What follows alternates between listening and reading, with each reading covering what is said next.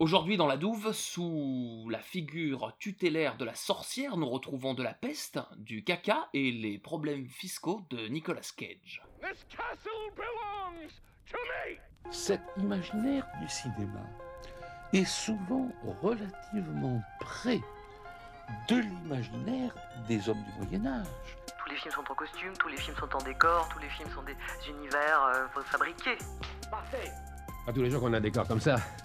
Alors je vais le photographier avant qu'on le démolisse.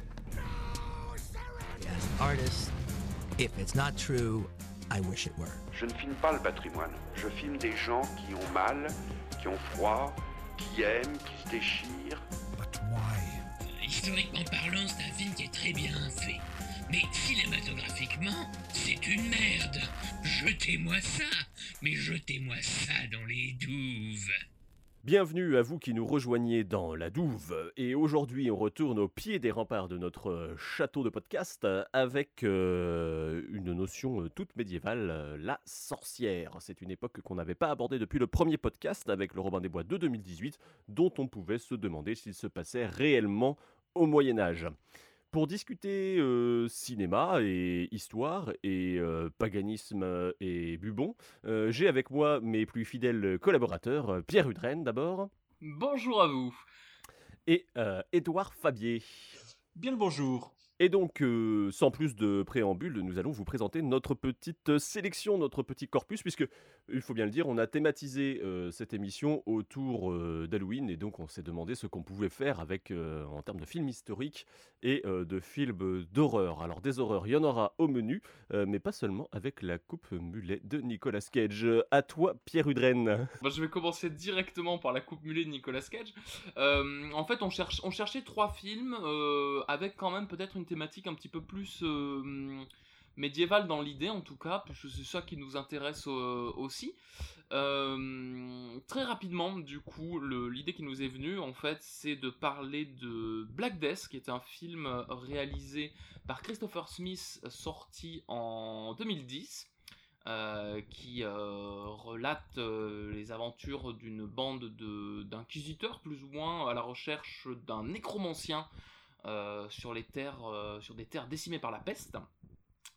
Euh, dans la foulée, évidemment, bah, nous est venu, nous est revenu en tout cas des souvenirs de cinéma d'un film qu'on avait vu en salle en 2011. titre original Season of the Witch, titre français, on va en parler, Le Dernier des Templiers, aucun rapport. film de Dominique Senna dans lequel on peut retrouver Nicolas Cage avec une coupe de cheveux assez formidable comme il, il arborait pas mal à l'époque.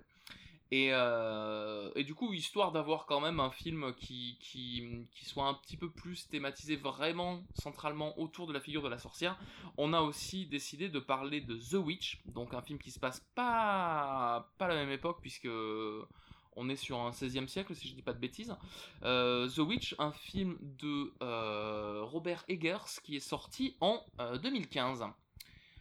voilà un petit peu pour notre, pour notre sélection. Euh, et bah sans transition, euh, les loulous, qu'est-ce que vous en avez pensé vous de ces films? Edouard Écoute, euh, je pense que comme comme tu l'as annoncé, celui que j'ai le moins aimé, c'est peut-être celui avec Nicolas Cage, le Season of a Witch, qui, ma foi, présente plutôt des aspects, on va dire, fantastiques et parfois un peu peut-être de, de série B. Même si, bon, voilà, c'est toujours plaisant à voir au cinéma. Et celui qui, je pense, euh, que j'ai préféré, c'est Black Death. Par ses acteurs, par sa mise en scène, et voilà, et ses thématiques abordées, je trouvais que c'est un film intelligent qui, ma foi, m'a beaucoup plu. Et euh, The, Witch, tu l'avais. Parce que ces deux-là, tu les connaissais, mais euh, The Witch, est-ce que tu l'as, tu l'as découvert non pour le podcast? C'est ça le, truc? Exactement. Je l'ai découvert pour le podcast. Euh, je je connaissais pas. C'est vrai que je vais très peu vers le, film d'horreur, mais il m'a il m'a quand même beaucoup plu et j'ai trouvé voilà pareil dans sa mise en scène, il est très très bien et très intelligent. Et toi, Christophe? Quel est ton classement Alors moi j'aurais un classement, je pense, un peu similaire au tien, dans le sens où bah, Season of the Witch, c'est clairement celui le, dernier des Templiers, pardon, euh, c'est clairement celui que j'ai le, le, moins apprécié. Euh, disons que quand je, quand je l'ai revu pour préparer le podcast, je me suis dit, est-ce que deux fois vraiment? Voilà, c'était nécessaire. Euh, concernant les autres, les autres films, Black Death a un statut un peu particulier, mais je pense qu'on, je sais pas si j'aborde le, contexte de sortie maintenant ou si on va en parler peut-être après. On en parlera après, mais du coup c'est le le, contexte de la sortie de Black Death fait que euh, à cette époque-là, le film il était vraiment calibré euh, pour me plaire quoi. Euh, c'est un film que tu, comme tu l'as dit, qui est très malin, qui arrive à, compenser par l'intelligence de son propos le manque de moyens qu'il a, qui est assez évident, même à l'écran quand on le voit, et qu'on arrive à oublier. Donc c'est quand même, c'est quand même une belle perf. Euh, c'est des films à, budget euh, très différent, euh, je pense, on peut le, on peut le mentionner ici. Season of the Witch étant à 40 millions de dollars, si je ne m'abuse. Black Death 5 millions et The Witch 25 ou un truc comme ça. Non, non, non. non on avait, on avait, non, 25 c'était, je pense à Iron Clan en fait, c'est pour ça. Oui, mais c'était, autre chose. Je crois qu'on avait, on avait estimé que c'était probablement entre 5 et 10, un truc comme ça. Et euh, donc voilà, donc on n'est pas du tout sur les, sur les mêmes budgets. Euh, mais euh, voilà, The Witch, je l'ai découvert pour l'occasion et je dois bien le dire, c'est un film qui m'a beaucoup plu, que je reverrai avec beaucoup de plaisir. Enfin, si tant est qu'il te mette mal à l'aise. Mais je pense que c'est un film que tu peux décrypter, que tu peux revoir. Il y aura toujours un truc à en tirer. Et un peu comme Black Death du coup. Et, et voilà, du coup c'est chouette. Et toi Pierre? Bah alors bon, un petit peu pareil que vous. Alors moi, les, trois films, je les avais vus.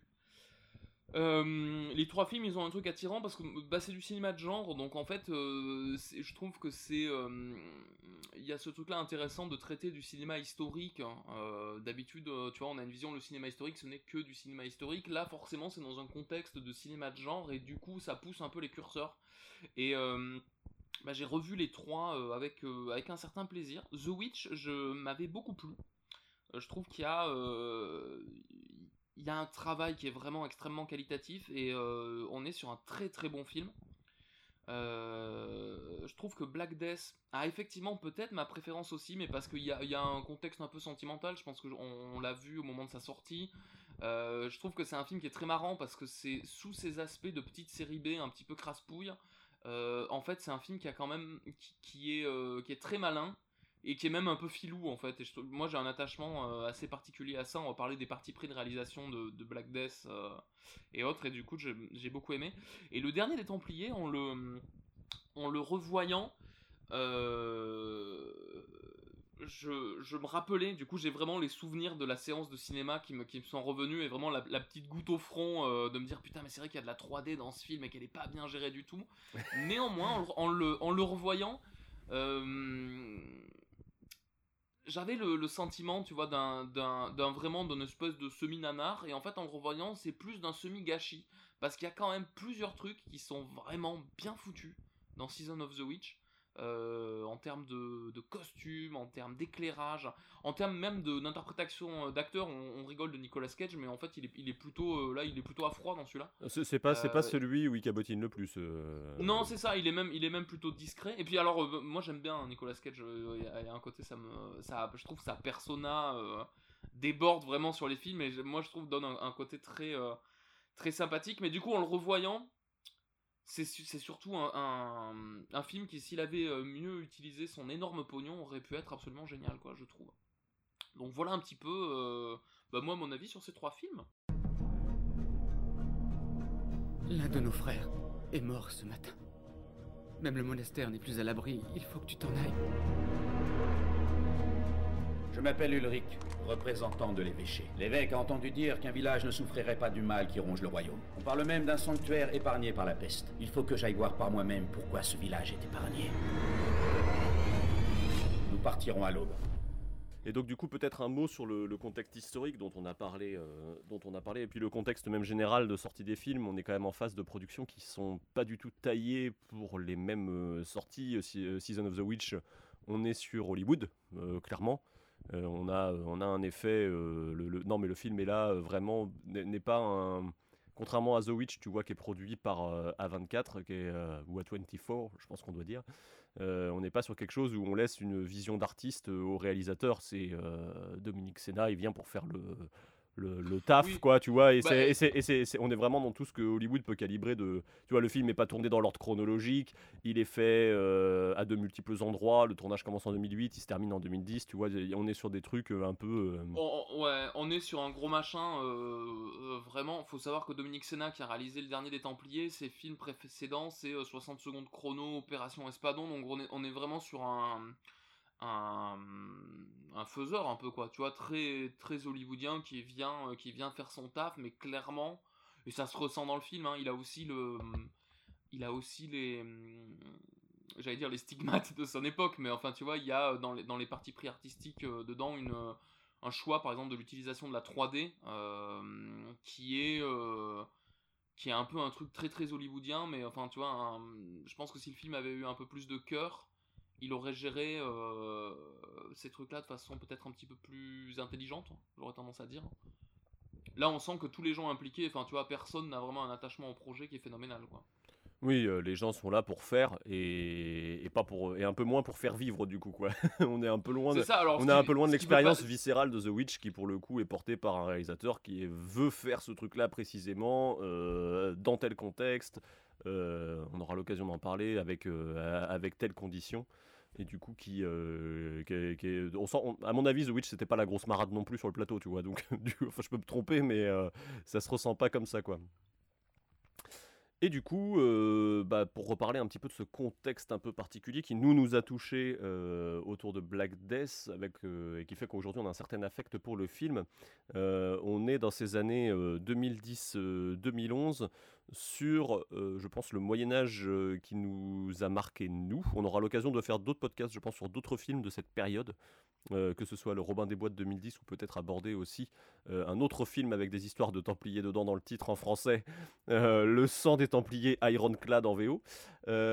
toujours est-il que Black Death sort en 2010 pour les anglo-saxons et chez nous en France en 2011, c'est un direct to DVD en qui sort la semaine de la sortie de, Game of Thrones, donc le 1er avril 2011. Euh, et c'est pas un hasard si un producteur a acheté les droits pour le sortir directement euh, avec la tronche de Sean Bean sur la jaquette euh, à cette période. de manière générale, on va, avoir dans ces, années-là l'empreinte un peu de, Game of Thrones qui va remettre un, coup de boost au, film de, fantasy. Et je pense que peut-être Season of the Witch qui sort, qui sort à cette période même s'il sort avant la saison de Game of Thrones, participe aussi à ce, à ce, renouveau, euh, puisque l'année d'après on aura le Hobbit et compagnie, donc on est en, espèce de reboot de fantasy qui avait eu ses heures de gloire en, en 2001 et dix ans plus tard on essaye de, de, de remettre un coup quoi. C'est ça, ouais. On, on, était un peu, moi j'ai l'impression, sur, tu vois, le, Seigneur des Anneaux. Alors, du coup, c'est pas un film historique, mais, euh, mais ça, euh, ça, ça a drainé toute une volonté de faire du film en costume et du coup dans une thématique fantasy. Et en fait, là, les films dont on parle, du fait qu'ils sont dans, dans, cette ambiance de cinéma d'horreur aussi, très rapidement, tu, tu, bascules vers du fantastique et des fois, t'es à la limite entre un film historique et de la, et de la fantasy. Et je pense que après le Seigneur des Anneaux, tu vois, c'est un petit peu redescendu et là on est dans une période où justement on va explorer un peu ce Moyen Âge un petit peu dark et un petit peu, tu vois, période de la peste, période où on est sur du, légendaire un peu ésotérique et ce qui permet de faire de films de fantasy à petit budget un petit peu aussi. Et, justement euh, Game of Thrones qui sort euh, cette année va complètement embarquer ce truc là.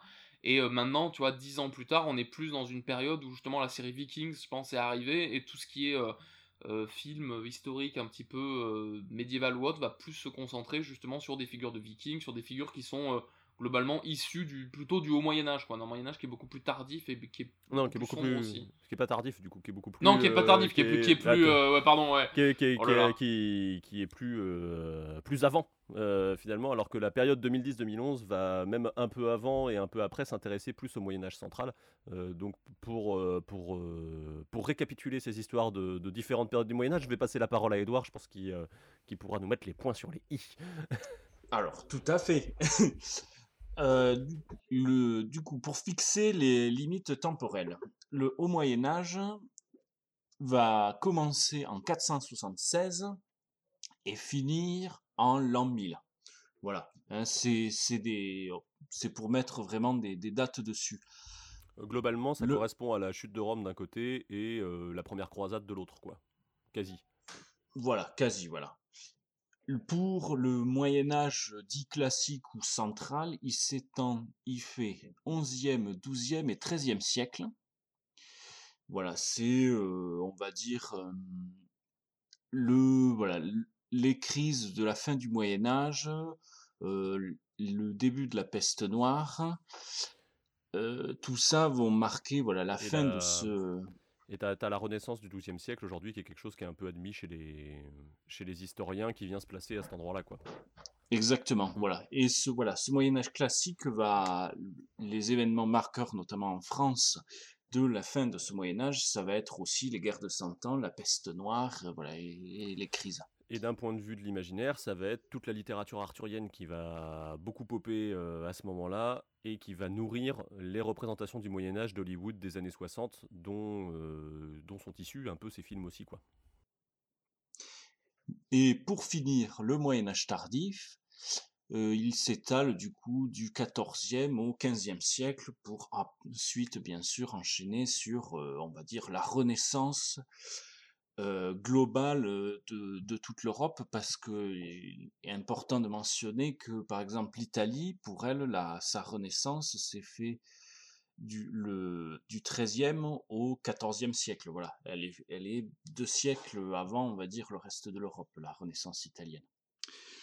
Voilà. Et euh, bah, du coup, Edouard, puisque tu, euh, puisque tu as la parole, on va pouvoir s'interroger euh, sur l'historicité de, de, ces trois longs métrages avec des périodes assez variées. Enfin, il y en a deux qui sont concomitantes et puis une, une, une troisième qui, qui, géographiquement et historiquement, est quand même plus éloignée.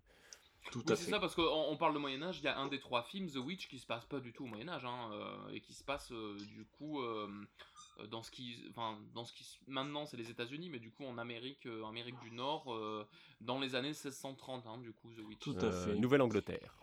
En Nouvelle-Angleterre, voilà. Je vais commencer du coup par Season of the Witch, qui le, le début du film donc se déroule pendant les croisades smyrniotes donc, ce sont deux croisades qui se sont étalées de 1343 à 1351, qui, ont été ordonnées par le pape Clément VI contre l'émirat d'Aydin. Ils avaient pour but principal euh, de prendre la ville de Smyrne en Asie mineure, qui est maintenant la Turquie. Voilà. Et euh, du coup, Season of the Witch, va commencer en 1332 et je pense finit en 1344, enfin le début du film se finit en 1344 avec la capture de cette ville, donc de Smyrne. Donc attends, là tu es en train de dire que les séquences de début de Season of the Witch qui sont clairement en fait un espèce de sous 300, un peu version netto où il y a une dizaine de mecs, euh, tu vois, avec des, tenues un peu Playmobil devant un fond vert qui se battent. Ça, c'est histo, du coup. On est vraiment sur une période historique qui a réellement existé. Euh. Exactement. Et, d'ailleurs, le titre français euh, fait, fait un amalgame qui n'est pas, qui n'est pas bon en termes de film, puisque ce ne sont pas des Templiers qu'on voit à l'écran, mais des Chevaliers Teutoniques. Mais bon, ça, c'est, c'est autre chose. bah, c'était parce que ça, peut-être on peut le rappeler. Pourquoi à, l'époque, du coup, en 2010, un film sur deux dans lequel il y avait un chevalier, il y avait Templier dans le titre. C'est qu'il y avait un, engouement justement pour, euh, pour cette figure du, du Templier. Nous, dans notre conducteur, on a, euh, on a noté le, bah, une espèce d'émulation autour de cette figure-là. Euh, c'est l'époque où il y a les piliers de la Terre hein, de, qui, sont, euh, qui sont adaptés euh, en série. c'est l'époque où il y a du coup, on est sur un poste Dan Brown aussi, du coup avec comment ça s'appelle son Da Vinci Code. Ouais, Da Vinci Code. Tu sais, il y a une, il y a une période un peu d'émulation, le mystère, les Templiers, qui, qui, est assez porteuse en termes de fiction à cette époque-là. On est 4 ans après, hein, à peu près 4-5 ans après, donc c'est logique dans le, dans le cycle, on va dire, d'Hollywood que on, on, on continue à tourner dessus euh, à cette période. Surtout que le Da Vinci Code c'est 2006, mais après il y a eu tous les autres films avec, euh, Comment il s'appelle son personnage principal joué par Tom Hanks Avec Tom Hanks qui joue du coup le, le, personnage principal. Robert Langdon, voilà. Robert Langdon. voilà. Juste voilà, pour reprendre un petit peu sur, sur les croisades, ces croisades spirgnotes chez nous sont beaucoup moins, sont beaucoup moins connues que justement le temps des grosses croisades, des grandes croisades où où il fallait reconquérir la Terre Sainte. Là, Smyrne, comme je l'ai dit, est, en, Turquie, quoi, en Asie mineure, et qui est un port, en fait, c'est beaucoup plus, on va dire, des croisades, on peut dire, politiques, que mmh, menées par dans un but religieux. Même si, bien sûr, toujours, vu qu'elles sont ordonnées par le pape, il y a un, passif religieux, quoi. D'ailleurs, je pense, vous me contredirez pas en disant que c'est un petit peu martelé de façon bourrine ben, dans le film. Dans, le, dans le film, en fait, cette histoire de croisade, c'est marrant parce que l'entièreté du film ne se passe pas du tout sur ça. L'entièreté du film, c'est un film où une bande de, chevaliers doivent transporter une sorcière, enfin une prétendue sorcière du point A au point B. Mais là, en l'occurrence, cette, euh, cette présentation justement du début du film avec des croisades, elle est censée nous présenter. Alors moi, j'ai même pas eu l'impression que c'était une époque, quoi. Hein. C'est-à-dire que le film commence, c'est euh, euh, époque des croisades. Il y a littéralement écrit ça sur l'écran, donc c'est vraiment spectateur démerde-toi avec ça, quoi. Et, euh, et, en fait, c'est vraiment expédié en 10 euh, minutes peut-être au début pour donner un peu de profondeur à Nicolas Cage et son copain Ron Perlman qui sont, tu sais pas tellement si c'est des mercenaires de métier, des chevaliers croisés avec vraiment des des tu vois des comment on dit, des motivations fortes. C'est plus vraiment une sorte de contextualisation qui met en place cette notion de, d'obscurantisme peut-être religieux ou en tout cas de, de, poids de la religion très fort. Et euh, mais même quand on voit le film, en fait, ça le dessert un petit peu, je trouve, parce que cette partie-là, elle est assez cheapos. Et euh, le, le, reste du film en soi est assez. Tu vois que le budget est pas passé dans les scènes de croisade, quoi. Clairement, on sent, euh, on sent que ça a été torché en quelques jours sur un plateau. Tu vois, il y a des effets stylistiques qui sont, qui sont, c'est pas foufou, on dirait un peu 300, sauf que comme c'est pas du tout ambiance 300 dans le reste du film, bah, ça fait un peu, ça fait un peu bizarre. Moi, je me rappelle au cinéma, tu, tu vois, tu payes, euh, tu payes le prix d'un truc, tu veux te poser dans la salle, tu commences à voir ça, tu dis oula.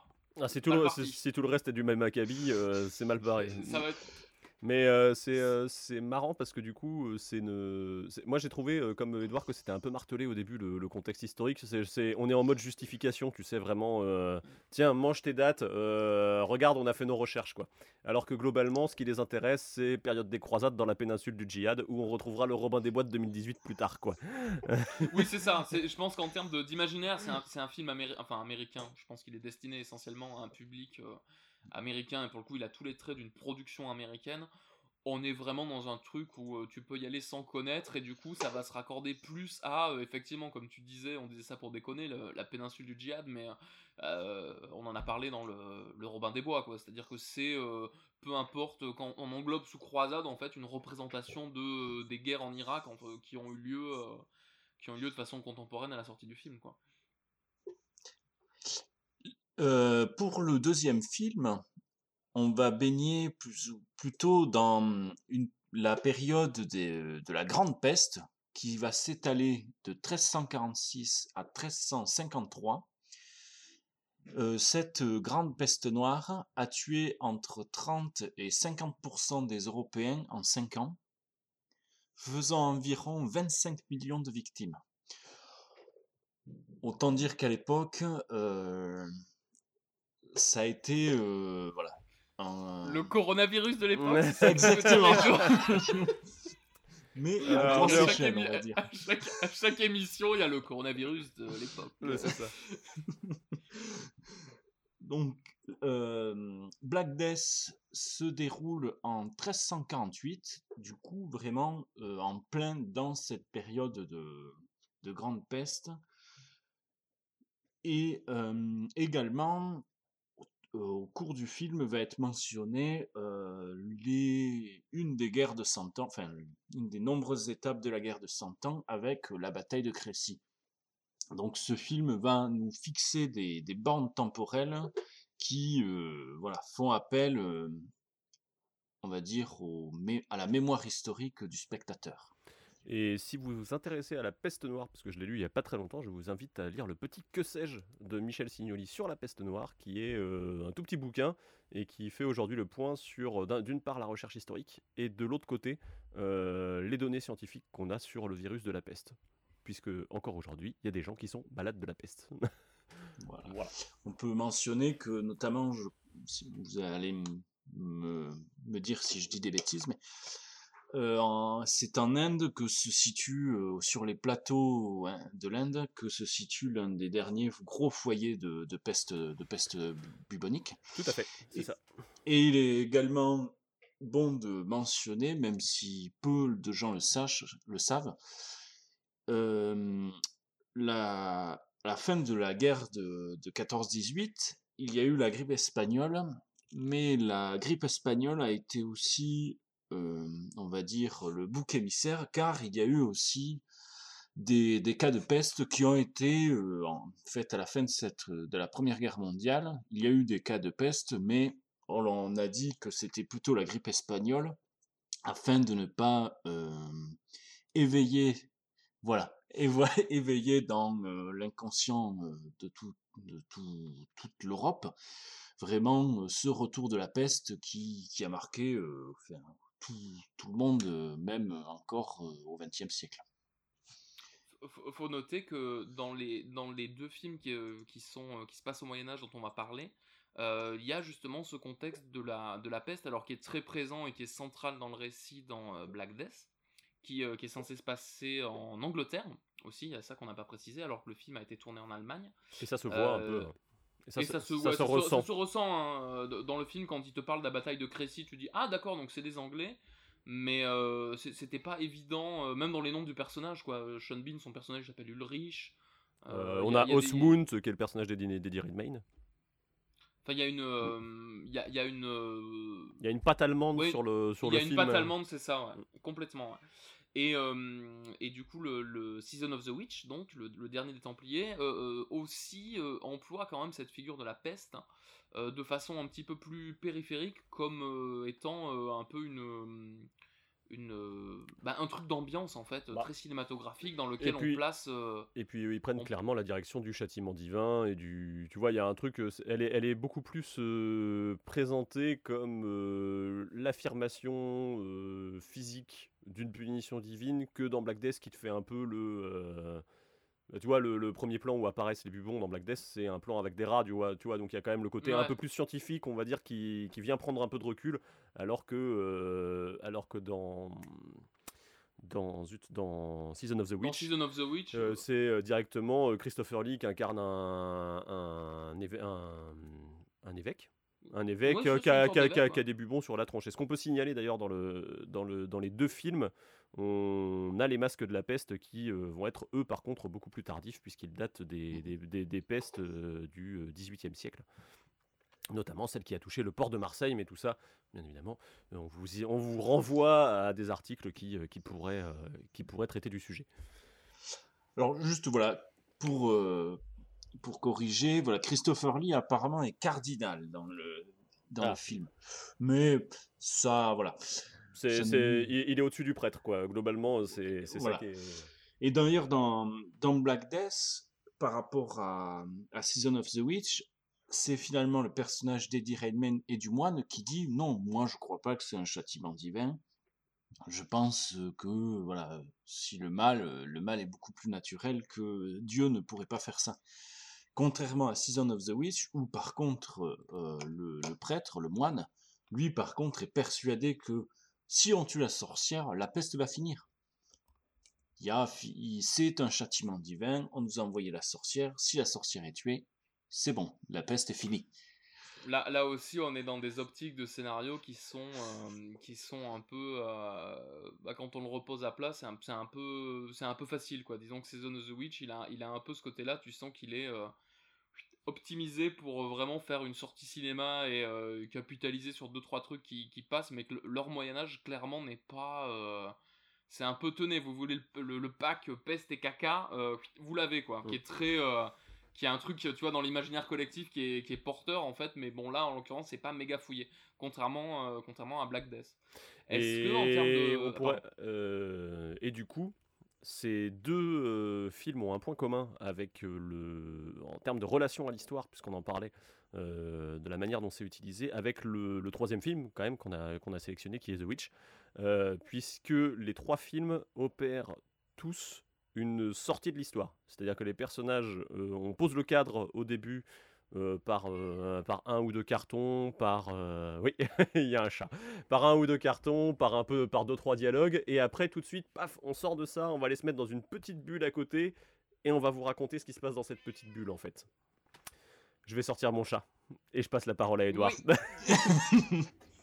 Edouard, peut-être en termes de, est-ce qu'on, est-ce qu'on parlerait pas un peu du contexte historique justement de The Witch? Tout à fait. Euh, parce qu'il faut pas oublier que du coup la thématique de cette émission c'est quand même la sorcière euh, et non pas le Moyen Âge et la peste et le caca quoi. Hein. Du coup, euh, du coup The Witch, autre période. En effet, alors The Witch se déroule du coup en 1630 en Nouvelle-Angleterre, plus précisément. le début du film va commencer dans la colonie puritaine de Plymouth en Nouvelle-Angleterre, et du coup les personnages, cette famille, va être euh, euh, rejeté de, cette colonie, car, alors tu vas, tu me, dis, tu me diras si tu es d'accord avec ça, Pierre, mais finalement, même pour des puritains, ils sont trop extrêmes. Oui, voilà, c'est ce, que disait Christophe précédemment, c'est qu'en fait, les trois films trouvent euh, des arguments qui sont pas inintéressants en fait pour nous sortir de la grande histoire entre guillemets et nous et nous mettre dans une petite bulle dans laquelle il va pouvoir raconter lui ce qui l'intéresse. Et en l'occurrence dans The Witch, on a effectivement la première scène, c'est un, une sorte de procès en fait où le, le, chef de famille euh, de, cette famille en fait euh, bah, plus ou moins se fait accuser d'être trop intégriste religieux entre guillemets et du coup la première scène en fait on voit cette colonie de Plymouth mais très rapidement on voit cette famille qui part et dont on comprend qu'elle va être entre guillemets livrée à elle-même et donc du coup dans une espèce de vase clos euh, dans une maison qu'ils construisent un petit peu au milieu de la forêt. Et là aussi c'est une façon assez intelligente de, de parler rapidement d'un contexte historique, mais en fait de se concentrer plus sur ce qui intéresse le, réalisateur. Et, euh, et en l'occurrence, bah, c'est l'éclosion de cette figure de la sorcière au milieu d'une famille très puritaine. Quoi on peut, voilà, c'est cette famille, euh, c'est ce qu'on appelle euh, après les Quakers. Vraiment les puritains, les, euh, voilà, ces, Anglais protestants qui choisissent d'immigrer en, dans cette terre promise qui était à l'époque voilà, les Américains et de construire une nouvelle vie. Parce qu'ils étaient persécutés en Europe, si je, me, si je me trompe pas. Tout à fait. Voilà. Et puis du coup, le... quand on parlait du, du rapport à l'histoire, il y a aussi le fait que le The Witch se présente vraiment comme un espèce de fait divers aussi. Euh. C'est euh, a folk tale euh, in New England ou un truc comme oh quel accent anglais suis impeccable. non mais tu vois c'est on est sur petite histoire populaire donc et, et, ce côté fait divers fait que le fantastique va pouvoir s'immiscer facilement dedans aussi quoi. Ah bah, même dans son, dans son aspect visuel, euh, en termes de, graphisme, juste The, The Witch, rien que l'apparition du titre, il est écrit euh, à l'ancienne comme on pouvait le trouver dans des bouquins imprimés de l'époque, donc avec une typo euh, très, très début de l'impression, et avec vraiment The Witch est écrit V-V-I-T-C-H. Du coup, il y a, y a, aussi cette orthographe juste dans le, dans le visuel du nom qui interpelle aussi, quoi. Alors je sais pas si moi je l'ai vu du coup avec les, euh, je l'ai pas, je, vais le dire, je l'ai pas vu avec les sous-titres officiels, je pense. Mais est-ce que vous aussi, du fait que le film est en vieil anglais, euh, les sous-titres avaient été faits en vieux français? Ah non, c'est vachement bien et Du coup, moi je l'ai vu deux fois. La première fois je l'ai vu en anglais, la deuxième en français, mais je, me rappelle les sous-titres, moi m'ont pas semblé. Et du euh, coup, les sous-titres avec lesquels moi je l'ai vu, c'était rigolo parce que les mecs avaient même réussi à caler de la typo dedans, tu vois. Et euh, du oh. coup, je me tapais le, le, truc qui était peut-être un peu trop bourrin, mais ça rendait les choses un peu illisibles parce que du coup, il y avait des trémas à certains endroits, il y avait des. Tu sais, le, le, fameux, le fameux S en F là euh, qui traînait un peu partout. Et du coup, ça, ça, la rendait un peu fastidieux, mais je me suis dit, si ça rend. si ça, les, gens qui ont fait ça ont peut-être fait ça dans l'idée de rendre l'expérience pour des anglophones de qu'est-ce que c'est que d'entendre du vieil anglais aujourd'hui, quoi. Oui, parce que la, traduction française, enfin le doublage en fait français du film euh, renforce, renforce très bien. Il y a des, tu vois, le, casting des voix est, très très bien fait. Je pense notamment au père. Je sais plus quel est le nom de l'interprète, mais l'acteur en anglais a une espèce de voix de, de caillou, quoi, vraiment extrêmement euh, grave. Et en français, ça c'est ça c'est très bien rendu. Par contre, ce qui n'est pas forcément euh, exploité à 100%, c'est le le langage anglais est, vraiment euh, très poussé dans cet esprit de reconstitution, entre guillemets, mm. parce que je pense que ce film-là, on peut le dire, il a quand même un, parti pris euh, qui est un petit peu de reconstitution, en fait, dans tout son aspect et visuel et euh, même au niveau du langage, quoi. il s'appelle Ralph Ineson, l'acteur, en l'occurrence. Et bah, on parlait de Game of Thrones, je pense que s'il est dans ce film-là, c'est parce qu'il interprétait un, petit rôle euh, de second couteau dans, euh, dans, Game of Thrones, entre autres. Et je pense que Kate Dickey, qui joue euh, sa femme, qui est Lisa Arryn dans Game of Thrones, c'est aussi, elle, est aussi là. tu vois, ça, fait partie des, choses qui sont les, les, conséquences de, de, la série, en l'occurrence. quand il fait son casting en 2015, je pense qu'on lui propose ses noms pour jouer des gens un peu, un peu fous, un peu torves, pas par hasard, quoi. Voilà. Et il y a aussi cette, idée aussi que je pense qu'il les, il les sélectionne parce que c'est pas des acteurs qui ont un, physique en tout cas extrêmement connu. C'est-à-dire que contrairement à Black Death qui se monte financièrement autour de la figure de Sean Bean, donc euh, du coup qui est euh, second couteau de luxe en termes de cinéma, il y a Seigneur des Anneaux, il y a, James Bond par-ci par-là. Euh, Season of the Witch, bah, il y a la figure de Nicolas Cage autour de laquelle on peut monter des films. Et puis, là, dans The Witch, pas d'acteur connu quoi. Et puis il y avait Ron Perlman qui à l'époque je pense qu'on doit être sur les débuts de Sons of Anarchy aussi, du coup, euh, il, devait, il, devait, capitaliser un peu dessus. On était aussi sur la période de In the Name of the King avec Jason Statham, mais ça c'est une autre histoire. Et Hellboy. Et Hellboy, oui. Oui, mais Hellboy, on le voit, on voit moins physiquement que c'est lui, tu vois. Je pense que c'est des gens qui vont euh, trois fois au cinéma dans l'année, euh, ils font peut-être pas le lien entre sa tronche et Hellboy, tu vois. il, était quand même beaucoup maquillé à cette époque. Mm. dans ce... What went we out into this wilderness to find? Leaving our country, kindred, our fathers' houses. For what? For the kingdom of God. Let us pray.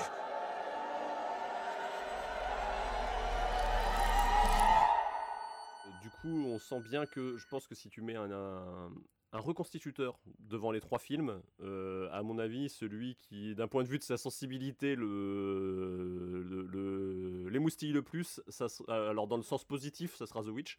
Euh, dans le sens négatif, je me demande si ça va pas être Black Death finalement, quoi. Parce que, euh, parce, bah que parce que Black Death, on est sur du cheapos. ah, il va falloir aller acheter des costumes, mongn.com, et il y a un truc un peu comme ça, quoi.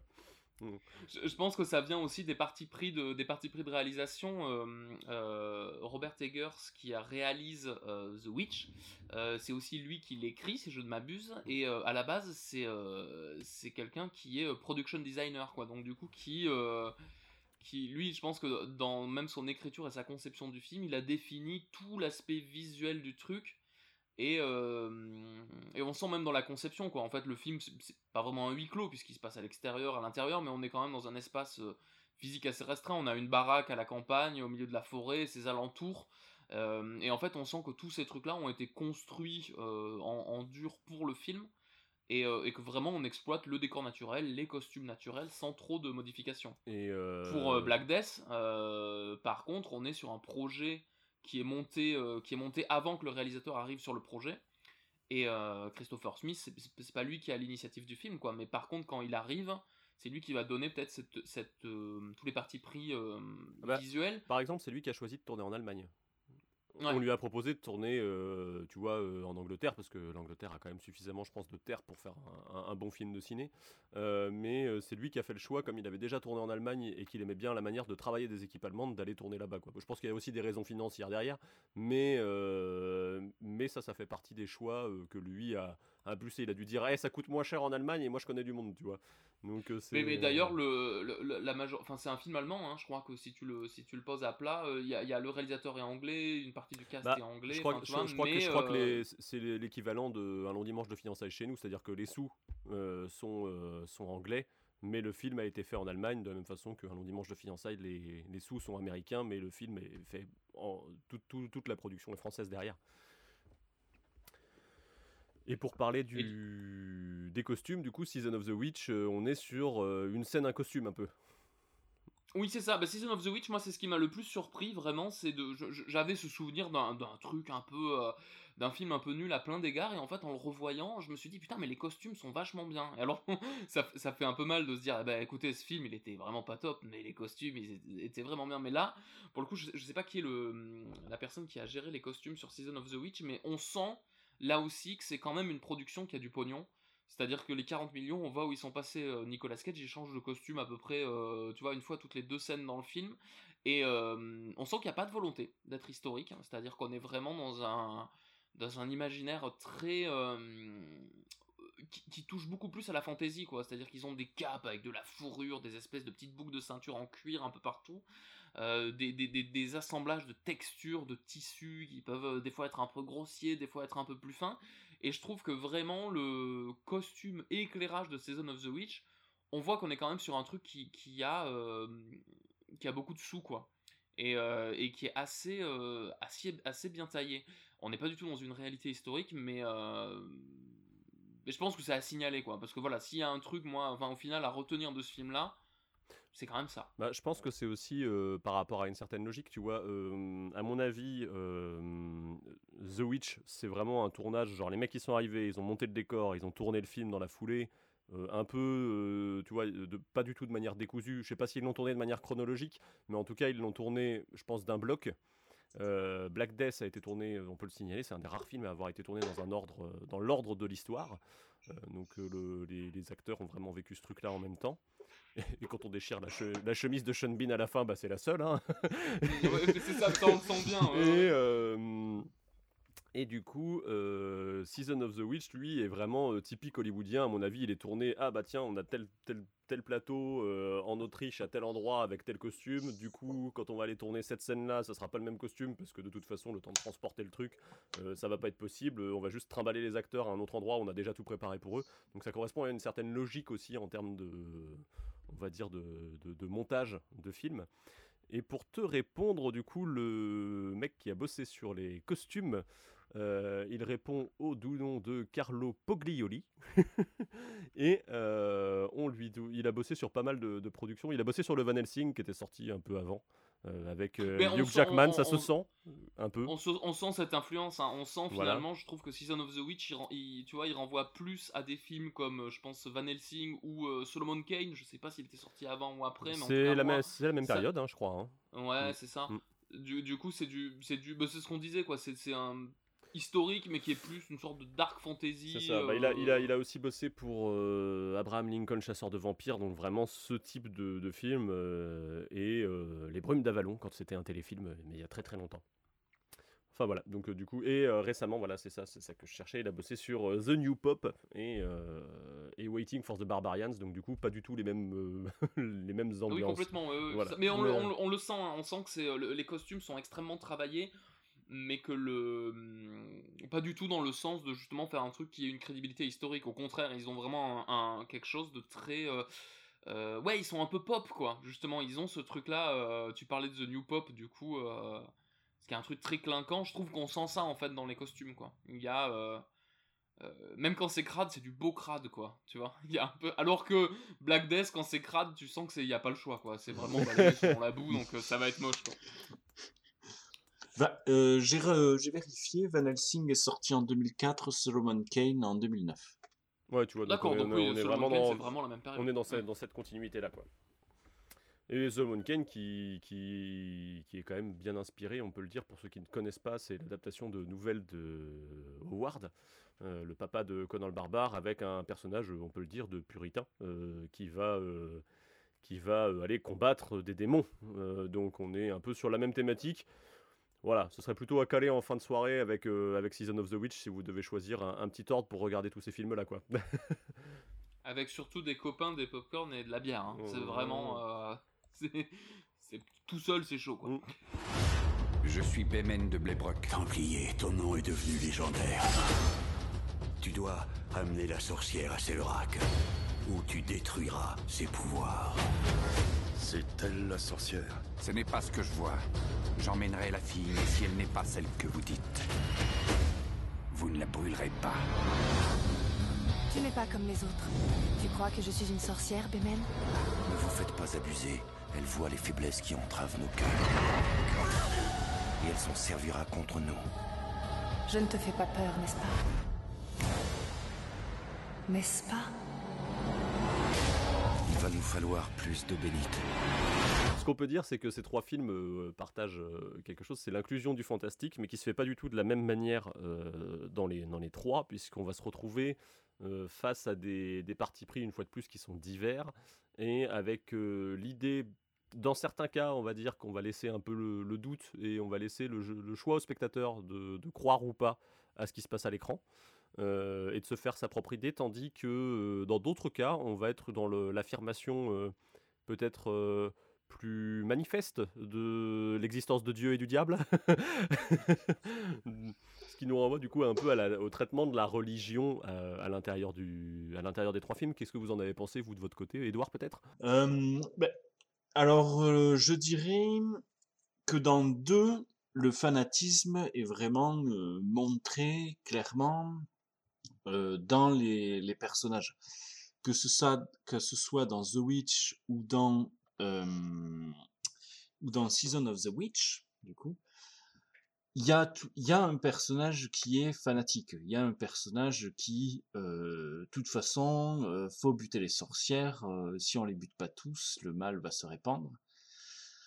Alors que dans Black Death, au final, les personnages ne sont, enfin, il me semble, hein, sont moins fanatiques. Hein voire même on a l'impression qu'ils évoluent dans une dans dans une société fanatique, mais que eux ont le recul nécessaire pour peut-être pour éviter ce, piège du fanatisme. Qu'est-ce que t'en penses, Pierre, toi? Non, ben, oui, je, suis d'accord avec toi. Ou alors, en tout cas, ça dépend peut-être des sujets du film. Je pense que l'obscurantisme religieux et le, et le fanatisme, c'est vraiment le sujet profond de Black Death je pense que sur, sur The Witch, on est, on est plus dans une, quand même une idée aussi de.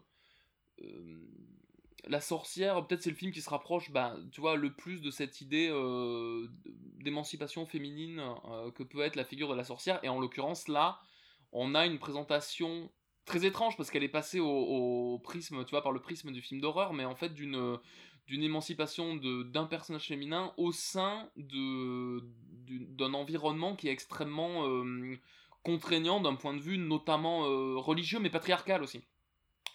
Et, euh, et sur le, troisième film, Season of the Witch, bon bah c'est un peu la fête du slip quoi, c'est-à-dire qu'on est vraiment dans cette idée de une sorcière, il y a un démon et en fait tout ce truc là à aucun moment je pense va va vraiment être euh, va vraiment être remis en cause. C'est à dire qu'au début du film avec cette idée de croisade on a euh, les personnages qui euh, qui moi ça m'a marqué en fait puisqu'on a, a Nicolas Cage à un moment tu vois ils assiègent une ville puis ils butent une femme tu vois et d'un seul coup ça le choque alors qu'on vient de te montrer pendant les 5 premières minutes qu'ils butent tout ce qui passe depuis 10 ans et là d'un seul coup il se dit oh putain peut-être ce que je fais c'est pas bien quoi et du coup on a vraiment des personnages qui se remettent en question et puis c'est tout. C'est-à-dire qu'après on leur dit oh là là, euh, il y a une sorcière, il faut l'amener à tel endroit, il va y avoir son procès, peut-être qu'on va pouvoir délivrer euh, le monde de la malédiction. Ils sont là, d'accord. Et si tu veux, tu te dis ah, il pourrait y avoir une, euh, une interrogation, un cheminement intellectuel, bah, une question. pas du tout. Bah, c'est pas possible puisque à la fin le, film assume complètement sa dimension, on va dire fantasy, parce qu'on passe vraiment du fantastique à la fantasy à ce niveau-là. Le démon apparaît et tu as ton tu, as ton combat contre le démon. Moi, j'avoue, c'est en, revoyant le film, je me suis dit, putain, on est quand même un peu dans un. Il y, avait un truc un peu, euh, un, peu catholicisme américain là-dedans qui me, qui me gênait un peu, tu vois, le, par l'affirmation de la présence du démon.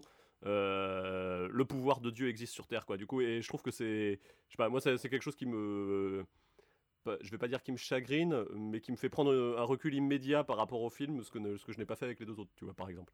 Euh, disons qu'il est, qu'il est pas fin aussi, quoi. C'est-à-dire que il, euh, je sais pas comment ça s'est passé en termes de production, parce que tout le film, dans, son, dans sa partie centrale, il, se tient plutôt pas mal. T'es là, bon, c'est un peu gogol, mais c'est sympathique.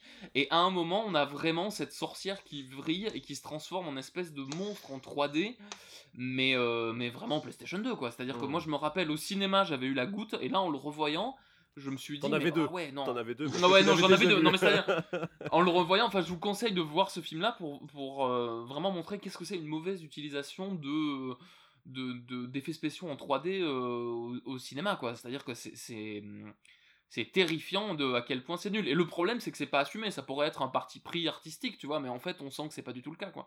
Et, euh, et dans ça, bah, c'est pas fin, quoi. C'est pas fin. Alors que je trouve que Black Death, justement, euh, en, et dilue en fait vraiment son propos.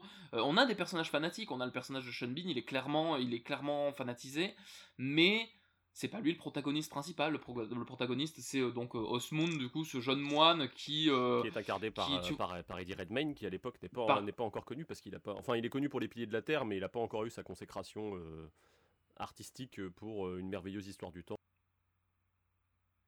Et oui, puis, et puis on a une, façon très intéressante d'aborder le personnage et le monde, c'est-à-dire qu'il joue un moine, qui du coup va être poussé à l'extérieur de son monastère, donc on est là sur un personnage qui connaît pas bien le monde, et ça, en termes de scénario, c'est intéressant, parce que bah, t'as juste à... Tu vois, tu peux expliquer plein de choses au spectateur, mais on nous met quand même une petite ambiguïté avec lui, c'est-à-dire que le, sa motivation principale, c'est retrouver euh, la femme qu'il aime. Or, euh, bah tu vois, il est moine, donc théoriquement, il peut pas, euh, il peut pas, ça marche pas quoi. Du coup, on nous montre quand même un personnage qui n'est pas complètement dans son époque en fait, qui est un peu en décalage, et c'est lui qui va avoir ce regard sur cette équipe de, je sais pas comment, ouais, de, c'est pas vraiment des inquisiteurs, mais euh, de, de, je sais pas, on a l'impression que c'est des répurgateurs de Warhammer un petit peu, euh, tu vois, cette équipe là qui vont chasser un nécromancien, mais lui il a quand même cette, euh, cette vision de ce que pourrait être le spectateur et d'une personne normale en fait qui voit ça.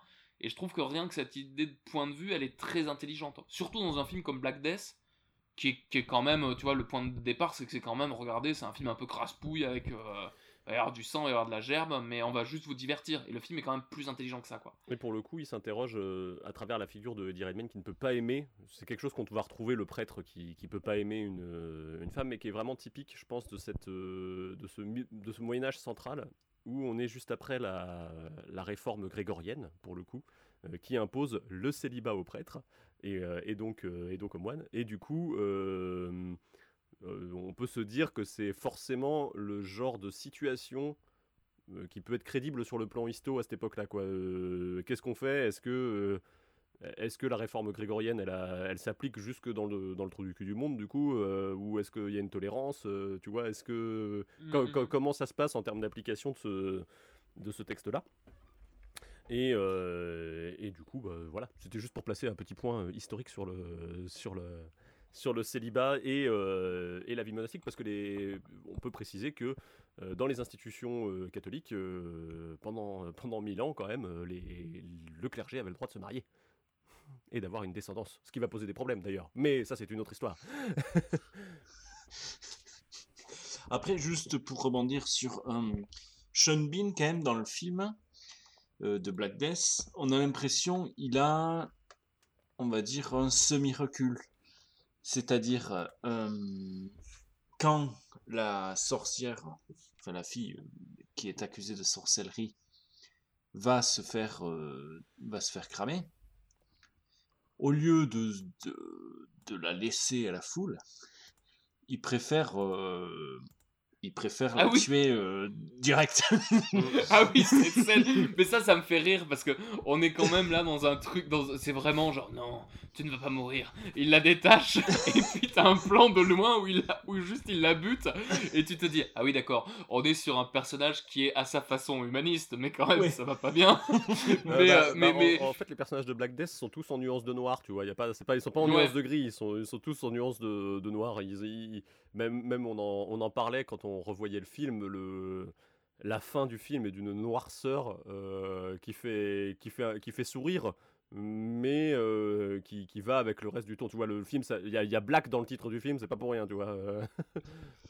Juste, oui, ben, dans Black Death, dans cette petite troupe de, de, mercenaires, si on peut dire, les, les seuls qui, qui sont, on va dire, peut-être un peu plus, un peu plus gris mmh. que les autres, c'est euh, l'homme barbu avec sa, sa, coupe, sa, et, euh, et l'autre, euh, l'autre chevalier qui choisit plutôt que de mourir de la peste, de se faire tuer par, ben, par coupe au bol, justement. Ouais, après une confession. Après une confession. Et c'est rigolo parce que ce genre de, de scène, moi j'ai trouvé ça marrant parce que tu sens que c'est le genre de scène où ils ont fait un repérage. Ils sont arrivés, ah on va tourner dans une forêt de sapins, ils sont arrivés, les sapins étaient coupés, tu vois. Et du coup ça donne une ambiance au, au truc. Euh, ils sont dans une forêt, mais même la forêt, tu vois, elle a pris cher quoi. c'est marrant. Ça, en regardant le dossier de presse de, justement Black Death, il y, y, a plein d'informations qui sont assez intéressantes. C'est un film qui visuellement n'est pas beau en fait. Euh, c'est un film où il y a eu une volonté dès le, dès le départ de mise en scène. C'est tourné en pellicule, alors que c'était l'époque où justement on passait quand même pas mal de la pellicule au numérique, justement pour des raisons de coût. Et il est quand même tourné en pellicule, mais il est tourné en 16 mm, ce qui donne un, côté extrêmement granuleux à l'image. Il est filmé essentiellement euh, caméra à l'épaule, et ça je pense que c'est à la fois une volonté de, de, de, dynamiser un peu les scènes et de donner ce côté euh, très documentaire. Ils, le disent hein, dans le truc. très brut en fait. c'est ça, extrêmement brut et de. Lui, le Christopher Smith, du coup, dit vraiment, euh, nous, on a voulu filmer ça comme, un, comme une sorte de documentaire de, film de guerre, en fait. Euh, et en même temps, c'est des contraintes budgétaires aussi, parce que bah, tu vas plus vite en filmant euh, caméra à l'épaule que, que avec des, tu vois, des, des, positionnements de caméra un peu plus classiques et un petit peu plus posés, quoi. Et je trouve que dans sa forme, il y a quelque chose de très intelligent parce qu'il est vraiment à l'unisson du propos et, de, et, même de ce qu'on attend de lui. Je trouve que Black Death c'est un peu un bon film caché, enfin c'est un film pirate un peu quoi. C'est-à-dire que c'est un bon film assez intelligent caché dans ce qui pourrait être un slasher un peu merdique quoi, tu vois, avec des, des costumes tout pétés et des et des, des, tu vois des acteurs qui viennent tu sais, tu sais pas trop quoi. Il y a, y a, ce truc là qui le rend moi je trouve extrêmement sympathique, c'est que on a vraiment un réalisateur qui a hacké qui a hacké une production et qui a hacké un film pour en faire quelque chose de plus intéressant. Euh, je sais pas ce que vous avez pensé, vous, de la figure justement de la sorcière, la façon dont elle est traitée euh, dans les trois films. Bah, dans... Je trouve Black Death a aussi une façon très intelligente de faire ça. Quoi. Bah, dans Black Death, il y a un truc qui est intelligent aussi, c'est que euh, on te montre le fanatisme catholique d'un côté avec le personnage de Sean Bean, la petite troupe et tout ça, mais quand ils finissent par arriver dans le village épargné par la peste, euh, pour aller y dénicher leur sorcière, on se retrouve avec euh, ah oui mais en fait en face c'est aussi des bourrins. Euh, ils sont pas ils sont c'est pas les gentils en face non plus quoi. C'est genre abandonne ton dieu ou crève quoi. Donc du coup mm, c'est c'est intéressant parce que plutôt que de c'est plutôt intelligent parce que du coup plutôt que de faire de faire quelque chose où on aurait les méchants catholiques et les gentils les gentils païens tu vois on se retrouve avec quelque chose qui est plus qui est plus compliqué, mais en, peu de scènes, en pas grand chose. Et, euh, c'est plutôt, plutôt malin. De toute façon, c'est un film qui est plutôt malin, c'est ce qu'on dit depuis le début.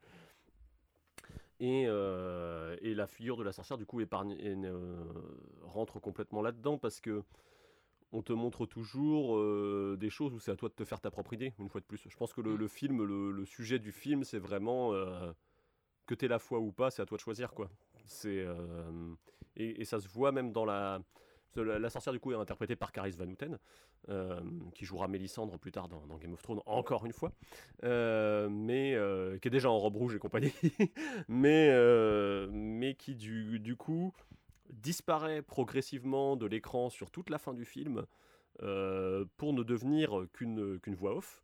et on retrouve un peu là-dedans, je trouve, la même idée dans The Witch, justement avec euh, le, le, dialogue, le dernier dialogue de la fin du film, le dialogue avec le, avec le diable, euh, qui, qui, est fait en caméra, en, off. Quoi. Donc il y a, y, a, y a, cette idée de est-ce que ça existe Est-ce que ça existe pas? Puisqu'à la fin, même, on te montre quand même que le personnage d'Eddie Redmayne dans Black Death euh, est à la recherche de cette femme qu'il ne retrouve jamais euh, derrière pour la mettre à mort dans l'épilogue.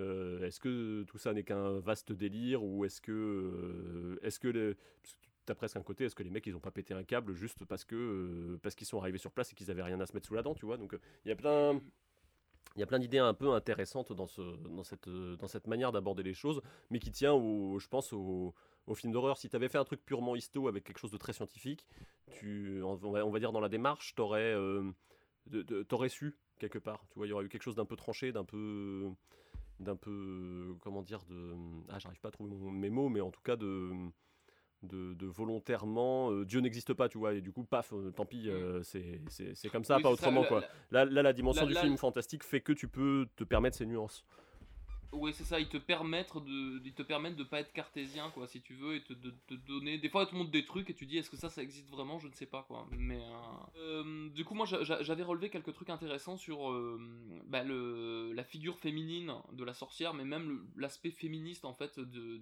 des films, parce que je, trouve ça. Euh, intéressant pour dans Black Death justement sur un film qui est essentiellement masculin, c'est-à-dire que la, la troupe de, de, personnages principaux bah, sont des hommes. Euh, on a une euh, un parti pris qui est très discret parce que c'est pas le parti pris essentiel du film qui est de nous montrer des femmes dès qu'on les voit en fait elles, euh, elles sont actives et elles travaillent. Il y a ça moi qui m'a marqué.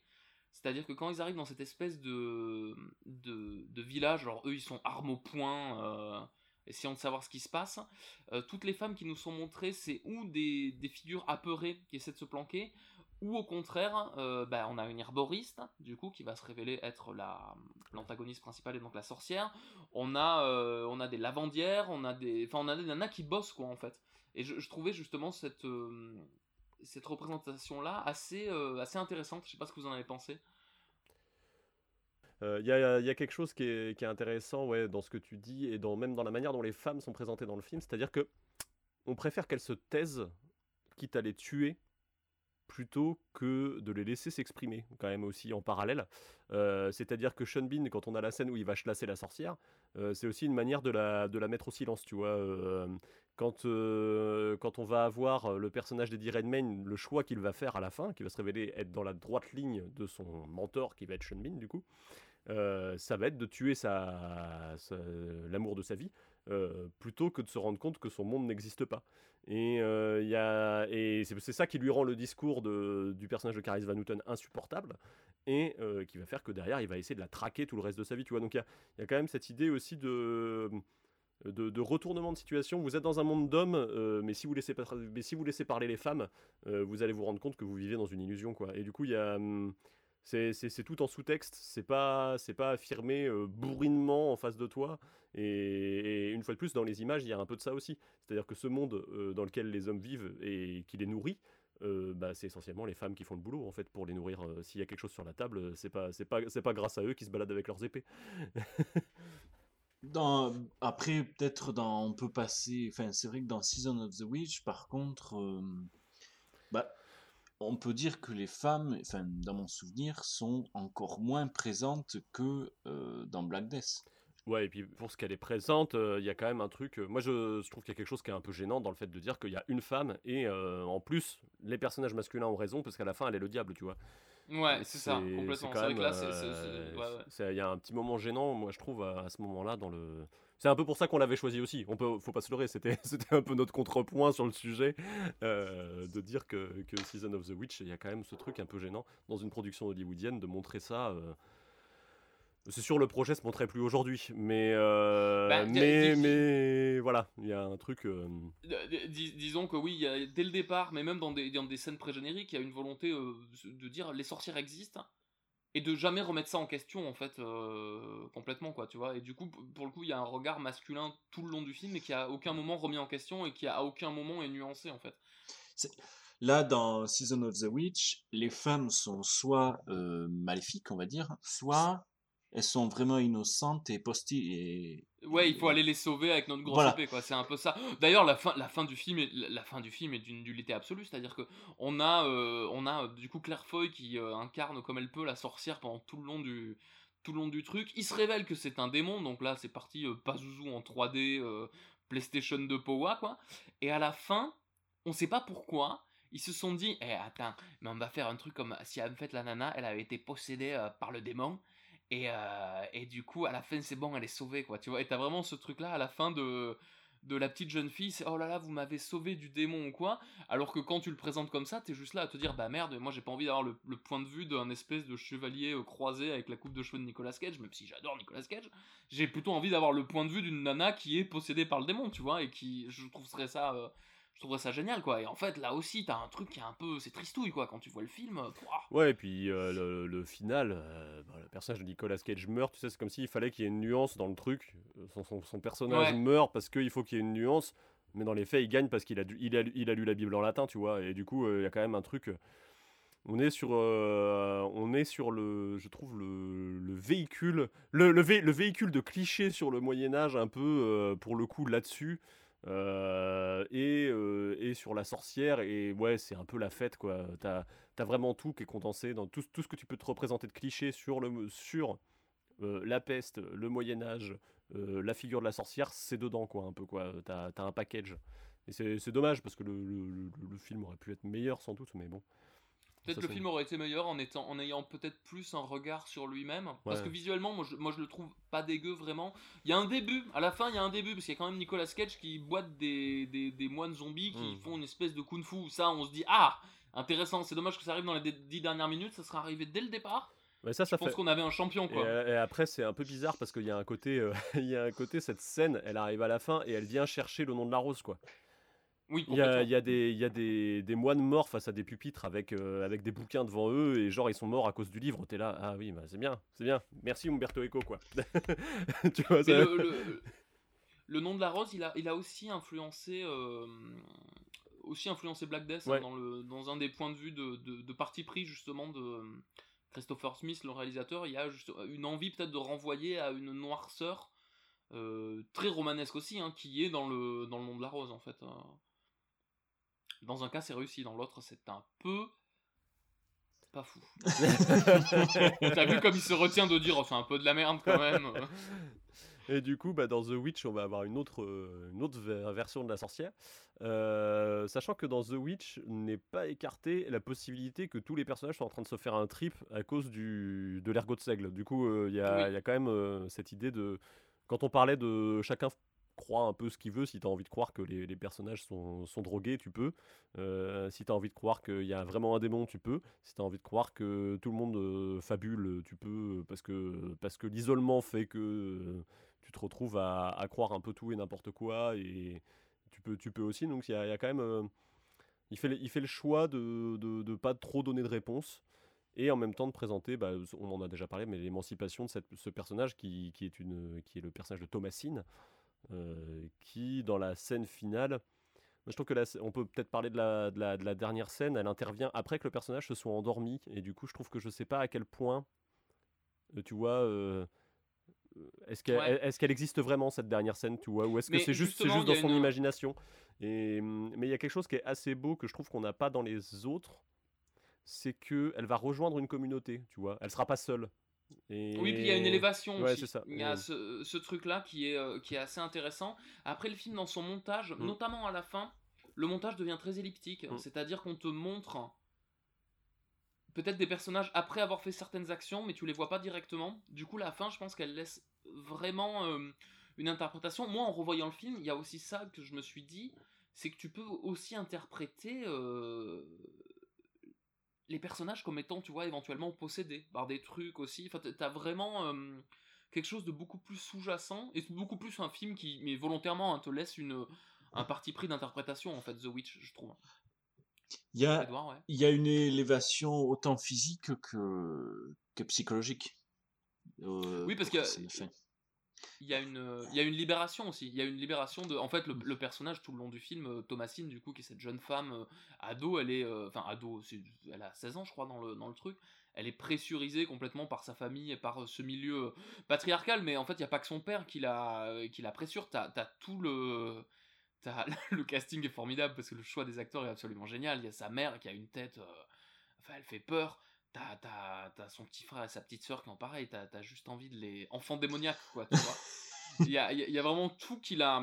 Tout vraiment qu'il a, qu'il a pressure, et à la fin, même si la, la libération, elle est extrêmement dure, entre guillemets, parce qu'on est aussi dans un film de genre et un film d'horreur, mm. t'as quand même une libération, quoi. T'as quand même une émancipation, et je trouve que, ouais, ce film-là est très très intéressant, quoi.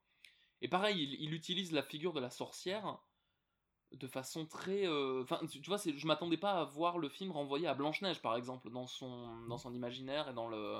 Mais ça, je trouve que c'est intéressant parce que chaque fois que la sorcière apparaît, elle apparaît pour un personnage précis. Et du coup, euh, elle, peut, elle, elle, prend des formes un peu multiples. Alors, moi, je sais qu'au moment où il y a eu la sorcière type Blanche-Neige, je me suis dit, est-ce que ça, c'est pas un peu, un peu nul, tu vois? Et en fait, euh, parce que c'est un peu cliché quelque part de, faire apparaître ce personnage dans sa cape rouge et tout ça. Et je me suis dit, euh, je me suis dit bon, bah allez, pourquoi pas euh, en avant. Et, et, derrière, je trouvais que ça allait mieux parce que tout le monde se représente à un moment la sorcière d'une façon différente, quoi. Mm. Puis la sorcière renvoie à chaque fois à leur je sais pas, à leur identité ou à leur désir les plus profonds. C'est-à-dire que euh, l'aîné des garçons, quand il voit la sorcière, ouais, mais c'est un espèce de, péché de chair, on va dire. Ah bah lui, il est, lui il est un peu obsédé par sa sœur euh, voilà. dès qu'il y, a un bout de peau, donc il y a déjà ce truc un peu malsain, quoi. Mais euh. voilà. Le, le père, il meurt, mais il, il meurt écrasé par des, un tas de bois, en fait qui coupe pendant tout le film. ça, c'est génial. ça, c'est vraiment génial. Il y a ce truc-là du, du, parce qu'on sent aussi un, un, mec qui veut gérer sa famille dans, le, dans la figure du père et qui en fait n'y arrive pas bien. Et dès qu'il est stressé, on le voit qu'il coupe du bois. Et à un moment, on voit ce tas de bois. Il a un bois, un tas de bois qui est de bûches qui est plus grand que la baraque, t'as l'impression. Et, euh, et euh, ouais, je sais pas, il y a. Il y a, euh, y a l'idée aussi, je pense qu'ils sont partis vivre dans la forêt et finalement la forêt les écrase, tu vois, à la fin. Enfin, tu, peux, tu peux mettre tout un tas de mm. symboliques derrière. Hmm. voilà, la mère qui meurt, enfin, qui se fait picorer le sein par, par, le, corbeau. par le corbeau les enfants qui meurent euh, finalement dans la, la, la, bergerie, si on peut dire quoi. Euh, la, bouquerie. la bouquerie. ah, faut qu'on parle, faut qu'on parle du bouc aussi. Bah ce film-là, il a, il a, en termes d'imaginaire euh, qu'il réutilise, il y, a, il y a cette figure. On l'a souvent vu sur des gravures, je pense, et d'attribuer, de, bah, tu sais, la figure du diable avec le bouc, quoi, vraiment. Et, et justement, on a le bouc qui, pour le coup, joue le mieux du, du cinéma, quoi. Il est vraiment extrêmement étrange et il y a toute une euh, bah, je sais pas une mythologie même dans le film autour de ce bouc et euh, alors moi j'ai vu des news qui disaient que comme quoi justement sur le plateau a priori le truc était incontrôlable quoi. Et du coup en fait ça, ça me fait marrer d'imaginer mais c'est pour mon bien-être personnel juste que il y a ces deux horribles enfants mais parce qu'on leur dit de jouer des enfants horribles qui embêtent le personnage principal tout du long a priori pendant le film le bouc les chargeait et les boitait quoi vraiment. C'est à dire qu'on avait vraiment ce truc-là de film à petit budget, c'est très euh, bon. Bah, on a amené un book sur le plateau, filmé, filmé parce qu'il va boiter des acteurs, on sait pas ce qui va se passer quoi. Bah, et il y a vraiment ce truc-là bah, imprévisible quoi. Tu sens que dans le moment où, mais c'est, mais je trouve que ça c'est, ça fait partie de ces trucs qui fait qu'aujourd'hui euh, j'ai, toujours de la sympathie pour un film qui va essayer de faire un truc un peu comme ça, tu vois, genre ah on va mettre un vrai book sur le plateau et on va voir ce qui se passe. Et, et ça se sent dans le dans la scène justement de la mort du père où tu sens que l'acteur il tient les cordes mais euh, il y a peut-être trois techniciens avec une laisse derrière quoi pour que ça fasse pour qu'il aille en direction du tas de bois quoi parce que sinon sinon il y a un effet qui tombe un peu à l'eau quoi. Mais euh, mais euh, ouais ouais c'est ce, ce, ce, book ouais qui est mais qui a fait pas mal la promo du film aussi hein, parce que complètement bah oui oui parce qu'il est très c'est très on a il y a une chanson. Ouais. Tu vois les, gamins chantent une chanson où ils, ils ont enfin ils déifient un petit peu le, le book après on va pas dévoiler peut-être pas complètement l'intégralité du film, mais du coup, il y a. Euh, il y a. Ouais, il y a, y a une figure euh, visuellement, en tout cas, qui. Le film s'est autant vendu sur cette figure de la sorcière que sur cette espèce de bouc étrange qu'il traverse de part en part, quoi. Après, c'est marrant de voir souvent quand même euh, cette figure, on va dire, du, du démon, du malin, dans le film The Witch est représenté euh, voilà il y a toujours euh, c'est c'est toujours des animaux un peu inquiétants. Il y a le lièvre il y a le bouc. Mmh. finalement presque des dire des bêtes à cornes même si le lièvre n'est pas une bête à cornes mais il, voilà il y a cette figure du malin du mais qui qui est qui est hum, représenté de différentes façons on va dire le malin vraiment classique, le bouc, la bête à cornes, noir, les ténèbres, et le malin qui, avec ce, lapin, qui va t'envoyer dans les profondeurs de la forêt et qui va te perdre finalement.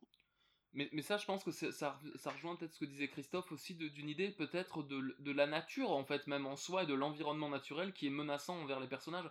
Et ça, c'est peut-être une, une, thématique très américaine aussi, parce que dans le, dans le film, on a. C'est des colons, en fait, quoi. Le, le, film expulse vraiment sa période historique, on voit, mais on voit quand même, tu vois, il y a. Y a euh, il y, a, y a, deux trois Indiens par exemple au tout début du film, je sais pas si vous vous rappelez de ça, quand ils partent de la colonie de Plymouth là, euh, tu vois, on nous place un peu ce. On voit quand même les personnages qui sont regardés de façon un peu étrange par des Indiens qui viennent euh, commercer avec le avec le reste de la ville et je pense que toute cette thématique de la nature qui peut être un peu menaçante et qui d'une certaine façon reprend ses droits alors c'est pareil là on est sur de l'interprétation mais je pense que c'est je pense qu'ils y ont forcément pensé, quoi, tu vois. Oui, oui, bah, dans, c'est ce que je te dis dans l'idée du, mec qui se fait buter par son tas de bois, quoi. Il passe son temps à couper des mm. arbres et les arbres lui rendent l'appareil, tu vois. C'est, euh, il y, a, ce truc, un peu. Mais c'est rigolo parce que la, thématique naturelle, elle est un peu, euh, on va dire, elle est. Euh, elle est inhérente à la figure de la sorcière, puisqu'on va parler de paganisme en fait, et du coup de. de... Enfin, en fait, les sorcières, faut bien se dire aujourd'hui qu'on on les connaît principalement pour cette époque-là à travers les yeux euh, de la foi catholique, puisque nos sources ne sont que euh, les verdicts des procès de sorcières, et donc on n'a pas leur point de vue, donc elles sont forcément ou hérétiques, ou euh, à minima, on va dire, ou, ou païennes. Donc, y a, et, le paganisme renvoie forcément à cette idée de, rapport entre la nature et l'homme qu'on va retrouver dans les qu'on va retrouver au moins dans deux films. Dans, le, je serais moins affirmatif sur Season of the Witch, mais euh, parce que l'intrigue est quand même très euh, urbaine, euh, mine de rien, elle est, elle est tout en bâtiment, ça va se passer dans un village, ça, se, passe, ça se passe parfois un peu, un peu dans la nature, mais assez rarement quand même dans l'affaire. Dans et c'est rigolo, mais on l'a évoqué en point de... Ah, je suis désolé. On et alors on l'a évoqué dans le, en préparant l'émission mais euh, ça renvoie aussi dans Black Death, euh, ce village dans les marais, euh, il y a l'idée que les personnages se dépouillent pour rentrer dans le monde de la sorcière qui est un monde aquatique, et on va même les mettre dans le... On va, on, va, presque les, les, forcer à devenir des sirènes à la fin quand on les met dans l'eau, et puis on, voit, on voit un peu comment, comment ils se dépatouillent dedans, tu vois. Mais bon, après ça renvoie à tout ce qui est de, l'idée des lavandières et tout ça, mais il y, a, cette omniprésence. Tu vois, on va avoir la forêt dans The Witch et on va avoir le marais euh, vraiment avec euh, tout ce qui est aquatique dans, euh, dans Black Death. Et c'est rigolo parce qu'en en, en, parlant, moi, ça m'avait évoqué le, quatrième Pirate des Caraïbes qui a, une, qui a un peu son histoire du, du curton et de la femme magique, en l'occurrence avec le, personnage de la sirène, et qui renvoie quand même pas mal à l'histoire entre Eddie Redmayne et, et sa promise dans, le, dans Black Death. Quoi.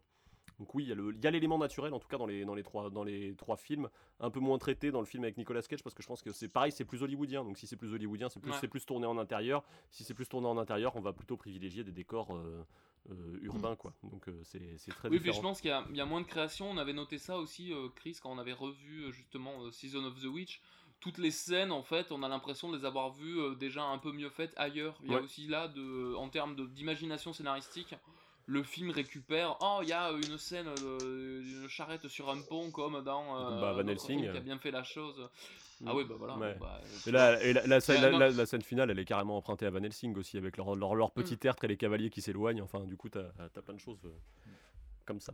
Et si, du coup, dans les parallèles, en parlant de, de, Pirates des Caraïbes 4, l'actrice Claire Foy a à peu près le même physique que la sirène en plus. Du coup, il y, y, a vraiment l'idée qu'à cette époque-là, c'était ça devait être un truc qui devait traîner à Hollywood et que les gens, euh, que les gens réadaptaient un peu à leur sauce. La femme machiavélique finalement dans tous ces films. Euh, ouais, mais dans. Euh, alors, pour le coup, si je me permets une parenthèse, dans Pierre des Caraïbes, c'est quand même un peu plus nuancé. puisque, puisque, pour le coup, le, quatrième opus te présente quand même les. plutôt les méchants espagnols catholiques que, mm. que les, que les méchants païens, quoi. Mais, mais ça, c'est une, une autre histoire. C'est pour une autre fois. and you shall be spared. that is the creed of your witch. You came to our lands bringing death. For once you speak the truth. We came bringing death. She cannot protect you from God's wrath. Repent before it is too late. Euh, bah, du coup, on vous encouragera jamais assez à aller voir ces films, sachant que c'est trois films qui se rapprochent aussi euh, par leur durée. Ils, sont, ils font tous à peu près une heure et demie. Euh, si vous cherchez une soirée Halloween en mode film parce que vous ne voulez pas aller, aller, aller vous déguiser avec des gens socialement, vous pouvez vous faire votre petite soirée film avec la Douve. surtout que, bah, alors dans, dans l'ordre, moi je les conseillerais quand même de commencer par The Witch, prendre Black Death et terminer par Season of the Witch. Ou l'inverse. Ouais. Ou l'inverse. Ah oui, ou- dans, ou- dans un ordre festif en fait, du coup. Ouais, bah, soit dans un ordre festif, soit dans l'autre ordre, si, euh, ordre inversé, si jamais vous voulez aller vers le, aller vers le qualitatif, quoi. Mais, euh, mais euh, voilà, il y a une chose que je, une dernière petite remarque sur Black Death que je trouve judicieuse, c'est que je trouve qu'il gère assez bien ses twists de fin. Il y, a, il y a ce petit côté toujours surprenant et de, se- de ne pas savoir exactement vers où l'intrigue peut aller, même si le personnage de Sean Bean est joué par Sean Bean et que du coup ça, ça, veut- dire quelque chose d'un point de vue de son destin et, de la fatalité. euh, Il y a quand même quelque chose autour qui, fait, que ça, qui fait que c'est surprenant. Euh, Ce que n'arrive pas forcément à faire euh, Season of the Witch, puisqu'il y a des gros sabots. Et en parlant de fatalité, The Witch a, ce côté peut-être un peu plus slasher, du coup, qui qui, est- qui est- qui est- sans, qui, sans être prévisible, est en tout cas peut-être un peu moins surprenant, mais pas pour autant moins viscéral, quoi. Voilà. Ouais. Oui, puis dans le, dans, dans le cas de The Witch, c'est quand même très appréciable parce que le film a quand même beaucoup de strates, je trouve, de Mhm. lecture hein, qui le rendent très très intéressant. Quoi. Et les, les trois ce sont des films qui peuvent être classés comme des films d'horreur quand même aussi. Donc... Dès qu'en même temps, dès qu'on parle euh, de ce genre de figure, euh, souvent le film d'horreur est pas loin quoi. De la figure de la sorcière, bon, il y a rarement. Si, parfois il peut arriver que ce soit des comédies, mais nous en parlerons plus tard. Eh ben, puisque justement, Edouard, tu abordes ce sujet, euh, je vous propose euh, de passer euh, aux recommandations de ce podcast et de tout, ce qui pourra entourer votre visionnage des films si vous les avez pas encore vus et de tout ce qu'on vous propose de, bah, faire à côté, de, de- digérer à côté en parallèle.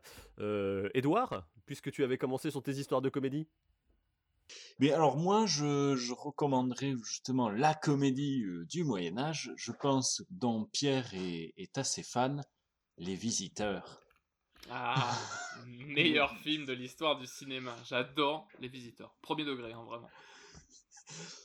Et j'aurais- j'aurais peut-être une deuxième recommandation, peut-être plus sérieuse et plus tournée vers la peste, qui est La chair et le sang de euh, Paul Verhoeven, qui, où on peut voir. euh, alors là, c'est un Moyen Âge euh, plus plus tardif. hein, on est sur euh, voilà. on, est, on, est, on est genre juste avant la Renaissance, hein, quelque chose comme ça, si je ne m'abuse. Même, même je me demande si on n'est pas complètement dans la Renaissance, mais le film, comme il adopte ce truc-là très, euh, On très est, sale. on est en 1501, tu vois, donc c'est vraiment Et genre, ouais. euh, c'est le 1 est là juste exprès pour, euh, pour dire que c'est pas, qu'on n'est pas tout à fait dans du Moyen Âge, mais pas tout à fait du, de la Renaissance, quoi. Exactement. Il est sorti en 1985. On peut y voir euh, Roger Hauer, Jennifer Jason Leigh, qui, voilà, qui maintenant ont fait, euh, ont bien fait leur arme, on va dire. Que ce soit l'un comme l'autre, euh, on les a vus dans de nombreux films. Et voilà, si vous aimez la peste et, euh, et les autres thématiques euh, du Moyen Âge, je vous encourage à aller voir La chair et le sang. Et mais c'est un film qui est génial. Alors, attends, mais moi je Ouais. veux continuer sur La chair et le sang parce que c'est un film qui est absolument génial. C'est aussi un film qui a un espèce de, de refus d'un manichéisme qui est euh, genre total et en ça, il est, c'est un film coup de poing un peu. hein. La chair et le sang, moi je me rappelle l'avoir visionné et m'être dit oh là là là je n'avais jamais vu ça ailleurs. Et en, en ça, ouais, je trouve que c'est une excellente reco. Et euh, bah, je vous encourage à regarder La chair et le sang. euh, Est-ce, que- est-ce comme qu'on peut, disait, ju- euh, est-ce qu'on peut juste résumer l'intrigue pour les gens, euh, à part qu'il y a de la La peste chair- La chair et le sang, c'est quoi? C'est l'itinéraire d'une bande de routiers euh, dans. euh, je sais même pas dans quel pays ça se passe. Europe de l'Ouest. Ouais. L'Europe de l'Ouest, ouais. Il y a ça, et donc ils vont être. Bah, je sais pas. euh, Ils vont, ils finir. ils vont- bah, en fait, ils- on les suit. euh, Ils ont pas beaucoup de trajets parce que le, le gros de l'intrigue, c'est qu'ils prennent un château et qu'ils décident de s'installer dedans quand même. C'est ça, ouais. Et, et ils décident envers et contre tout. Ah bah on n'est pas, on n'est pas vraiment des seigneurs, on n'est pas vraiment, mais nous on, on va vivre là quoi. Donc il y a cette espèce de truc un peu, un peu punk, on va dire du. C'est un espèce, un espèce de squat médiéval finalement. Mais c'est complètement ça, parce que les, les, les personnages, c'est une enfilade de, de, personnages qui sont, euh, pour leur époque, en tout cas, et même maintenant un peu, hein, tu vois, d'une certaine façon complètement marginaux. Euh, euh, et ouais, enfin, je, les trouve, moi, enfin, je trouve ce film intéressant parce qu'effectivement, quoi, il y, a un, y a un côté, vous voulez du manichéisme, vous voulez qu'on vous dise ce qui est bien ou mal, c'est pas le bon film. Donc, très appréciable, La chair et le sang. Et puis qui va, je pense, euh. et puis je pense que c'est le genre de film qui est sorti en 85, tranche avec la vision du, du Moyen Âge hollywoodien qu'on avait avant, euh, un peu issu de, tu vois, des films avec Robert Taylor et tous les trucs comme ça, et Rolf Flynn et compagnie, euh, pour le coup, on qui, qui, qui, vient dire le Moyen Âge, c'était peut-être de façon plus réaliste, plus ça, sans être pour autant, sans pour autant dire ah c'est ultra documenté et ça, ça ne pouvait être que ça, mais trancher un peu avec les idéaux de, de lumière, on va dire, d'une certaine vision du Moyen Âge pour présenter quelque chose dans lequel les films d'aujourd'hui sont peut-être plus dans la continuité de la chair et le sang que, euh, que des films du, de l'âge d'or hollywoodien. Quoi. Complètement. Et toi, Pierre, qu'est-ce que tu euh, recommandes du coup? alors, ben moi, je, je, me suis trituré la tête et, euh, et du coup, je vais vous recommander ben, un film qui peut, d'une certaine façon, être aussi dans la lignée de la chair et le sang, puisque là aussi, on est dans, sur un film qui a fait scandale au moment de sa sortie, euh, qui a été censuré, du coup, qui est sorti en 71, que je dise pas de bêtises. Euh, ce film, c'est The Devils, donc Les Diables en français un film anglais du coup de Ken Russell avec Oliver Reed et Vanessa Redgrave et du coup, c'est un film qui se base sur euh, une affaire euh, de, procès du XVIIe siècle.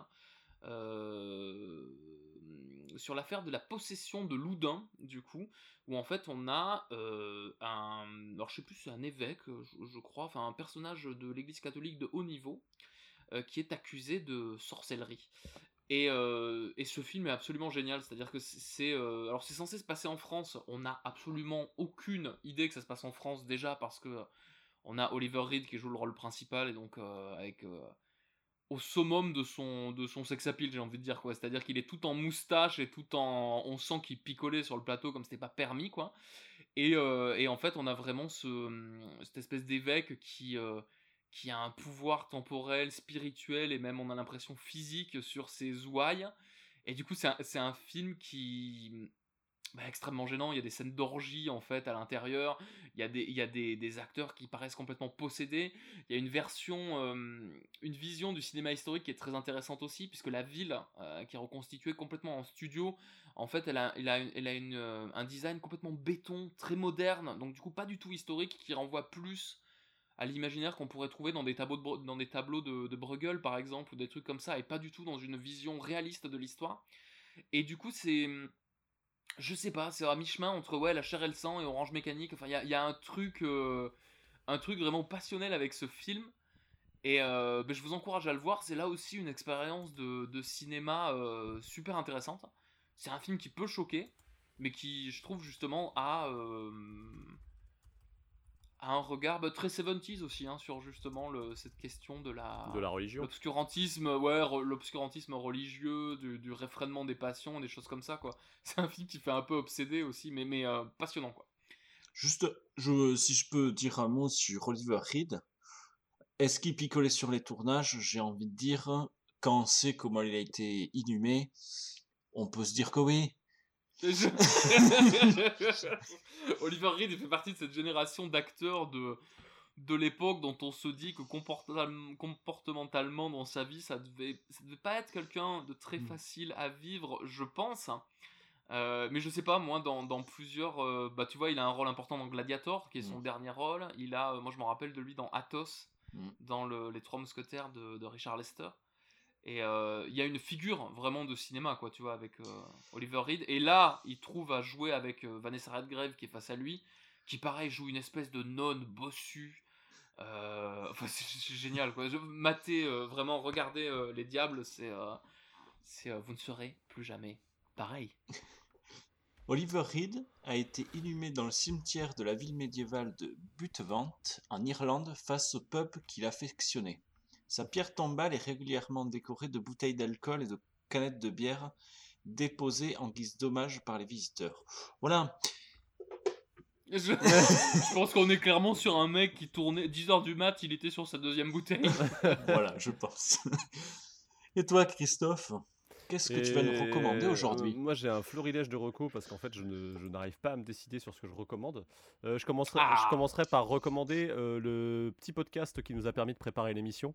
Euh, Complètement. Sorcière, euh, qui, est, euh, qui fait partie de la série documentaire, euh, du coup, qui est une, un podca- une émission de, de France Culture, qui a donné lieu à un bouquin quand même, qui aujourd'hui, je pense, est pas mal lu, qui s'appelle Sorcière, une histoire de femme.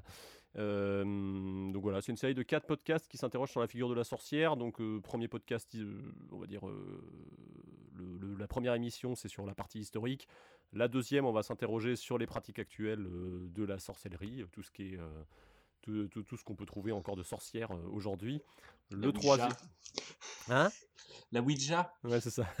Euh, après, on va avoir du coup le, les représentations de la sorcière, de, les images de la sorcière depuis le Moyen Âge jusqu'au cinéma. Donc, on va parler un peu de The Witch d'ailleurs dedans. Et euh, en dernier, on a euh, les relations entre euh, sorcière et, féminisme, mais sans être, pour le coup, sans être, sans être militant, euh, même si c'est for- ça l'est forcément un peu, mais de manière, euh, voilà, euh, beaucoup de prise de, de recul et donner la parole un peu à tout le monde. Quoi. Donc, c'est euh, un- une série très, intéressante très intéressante qui fait à peu près 4 heures et que vous, dans laquelle vous apprendrez sans doute plein de choses, d'autant que c'est c'est bien monté et c'est plutôt bien foutu. Je pense que vous en avez écouté écou- quelques-uns, ouais. Euh, On peut écouter les épisodes indépendamment aussi, donc ça. on peut aller piocher un petit peu sur ce qui nous intéresse. Ouais, c'est- c'est vraiment très très bien foutu. Moi j'ai écouté, je crois, le, deuxième et le, troisième, tu vois, par exemple. Je suis pas sûr d'avoir écouté le- les autres. Voilà, bah, du coup, c'est euh, plutôt cool. Euh, dans les... Pour continuer sur ces histoires de sorcières, je vous recommanderais également une bande dessinée qui est sortie en 2020. Alors, même si la sorcière fait, fait partie de petits épisodes dedans, euh, Géante de euh, JC Devenez et euh, Nuria Tamarit. Euh, alors, je ne sais pas si leur nom se prononce comme ça, mais voilà. Qui est une bande dessinée où on va suivre l'histoire d'une géante orpheline qui va donc découvrir le monde. Donc c'est un petit conte assez sympathique. Et à un moment, on va croiser des sorcières, mais dans tout ce que ça a de réappropriation actuelle, c'est-à-dire qu'est-ce que ça pouvait être ces sorcières. et puis bon, c'est un petit conte féministe aussi quelque part, mais c'est plutôt bien foutu. Donc je vous recommande ça. Et ça, c'était pour le volet sorcière. Pour le volet peste et caca, du coup, j'ai deux autres recommandations. Euh, D'une part, euh, un jeu vidéo que moi j'ai bien aimé, mais que Pierre, je sais, n'a pas forcément apprécié. euh, qui est Plague Tale Innocence, qui est sorti il y a un an, je crois.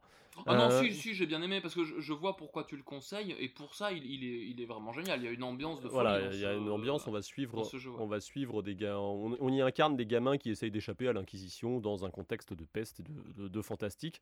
Euh, un travail qui est assez formidable parce que d'autant que pour le coup c'est fait par un studio français qui est pas énorme, Euh, jeu qui a rencontré un certain succès dont un autre épisode est en préparation, Euh, mais en, ça sera sous un format, on va dire, on retrouvera pas ces personnages là quoi. C'est, ça sera Plague quelque chose, donc ça sera, ça se passera encore pendant la période de la peste, mais dans un, dans une autre région avec un, une autre intrigue.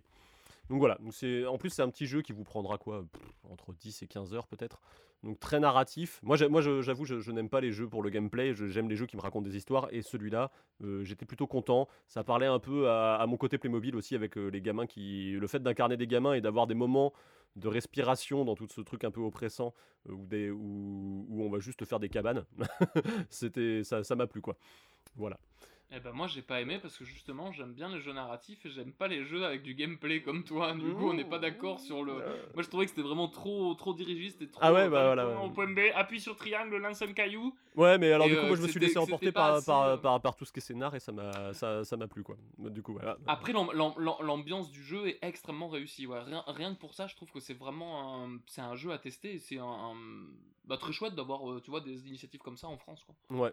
Ouais, puis euh, je sais bien, c'est le- enfin de toute façon, si vous avez aimé The Witcher, vous aimerez ce jeu-là, quoi. Tu vois, il y a un truc un peu comme ça. Mm, complètement. Et euh, ma dernière reco, c'est euh, l'album Préquel de Ghost, du coup, qui est consacré à la peste euh, noire. Donc on y parle de rats dans la première chanson et l'album euh, bon, que, que quelque part, on va dire entre l'imagerie du black metal, ABBA et euh, ACDC quoi. Donc voilà, si, si, vous aimez Abba et que vous aimez Satan en même temps, je pense que ça vous plaira.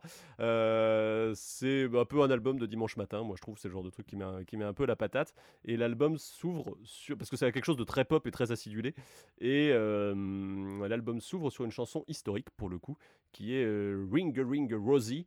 Euh, qui est une chanson qui date de la peste et qu'on retrouve dans pas mal de, de fictions. Je me hasarderai pas à la chanter parce que euh, c'est vous, vous, vous, je pense que vous saigneriez des oreilles, mais, euh, mais voilà, si vous, si vous cherchez un petit truc euh, en parallèle. Il ne nous reste plus qu'à nous quitter. Eh ben oui, tout à fait. À, s'extirper de la douve et à, et, à, et à vous dire à la prochaine fois. Euh, on restera un petit peu au Moyen Âge la prochaine fois quand même, un peu, quelque part. On fait quoi la prochaine fois? Eh bien, la prochaine fois, je pense qu'on parlera de Dominic West, qu'on parlera de Colin Firth et de Shining Tatum.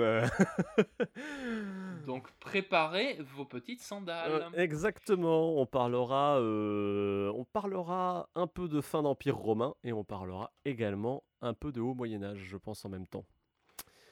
Sur ce, quoi que vous fassiez, amusez-vous bien, passez un, bon Halloween et euh, bah dites-nous ce que vous avez pensé des films, de l'émission, comme d'habitude, et euh, on vous dit à la prochaine fois.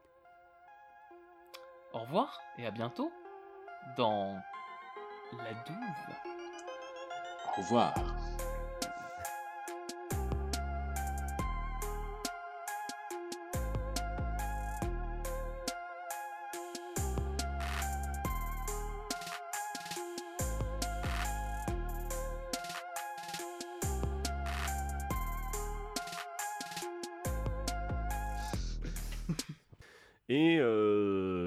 On va s'intéresser bah, à la figure de la sorcière, euh, comme euh, mon ami euh, Pierre Udren. Bonjour à vous. Nous l'a annoncé juste avant avec passion et engouement, autant dire que le temps du générique, il est devenu l'antithèse de lui-même. À ses côtés, Édouard Fabier. Bonjour. Qui, pareil, a une petite biche, sort de manière perdre. tiens, je dis n'importe quoi.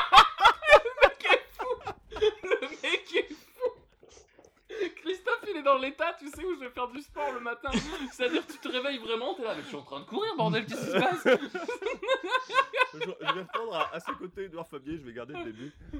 C'est vraiment le mec. Et Christophe Germier, c'est moi, mec, c'est moi-même, qu'est-ce que je fais là Qu'est-ce qui se passe? C'est exactement ça. Tu veux, attends, alors tu veux qu'on fasse quoi, Chris? Ah non, mais je sais pas, j'allais reprendre à, ses côtés Edouard Fabier, euh, juste après. Attends, mais moi, tu m'as juste insulté, mec, non? Bah ouais, ouais, bah, j'attendais, j'attendais un petit peu de réponse, mais bon, euh, qu'est-ce que tu veux Ah, mais je savais pas, non, mais alors attends. je sais pas, j'en sais rien, je fais n'importe quoi, Pierre. Ça, il faut que ça apparaisse au montage, hein, là. Le, fait que c'est le matin, on peut pas. on n'est pas effectif. non, mais reprends peut-être pour la présentation un truc un peu plus. Euh, ah, un, euh, peu, plus smooth, non Ou je, sais pas. Ouais, allez, on est reparti.